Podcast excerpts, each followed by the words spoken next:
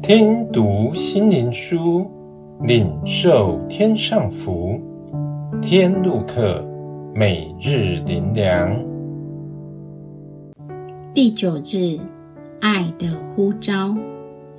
耶利米书三十一章第三节：耶和华向以色列显现，说：“我以永远的爱爱你。”因此，我以慈爱吸引你。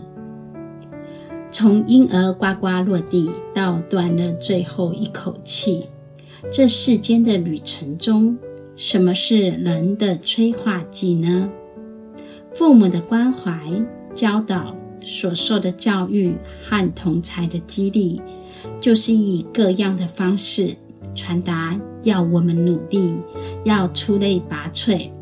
不落入无用，被人唾弃，在这些催化之下，已落入适者生存、不适者淘汰的竞赛场中，如此度过一场梦。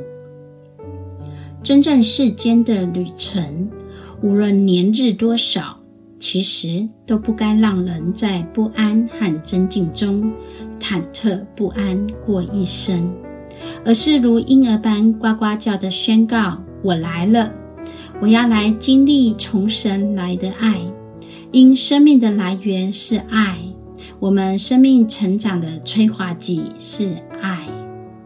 神说的：‘我以永远的爱爱你，我以慈爱吸引你，让你在爱中无害怕。’”也无需因争竞在惶恐中度日，而是爱的激励、爱的呼唤，是神所赋予每个人独特生命的潜能，在欢乐中展现出来，使这世界因有你而更缤纷。没有一个人会被淘汰，因每个人都因爱而存在。因爱而有价值，是独一无二，不会是多余的。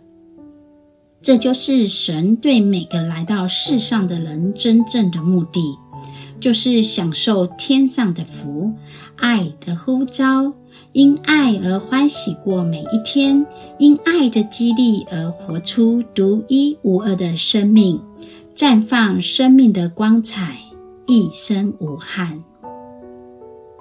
最后，让我们一起来祷告：主啊，求你开启，让我定睛在你身上，在你爱中接受一切福或苦，更深谦卑降服于你，就能得着基督所赐的超越的生命，因爱得胜有余。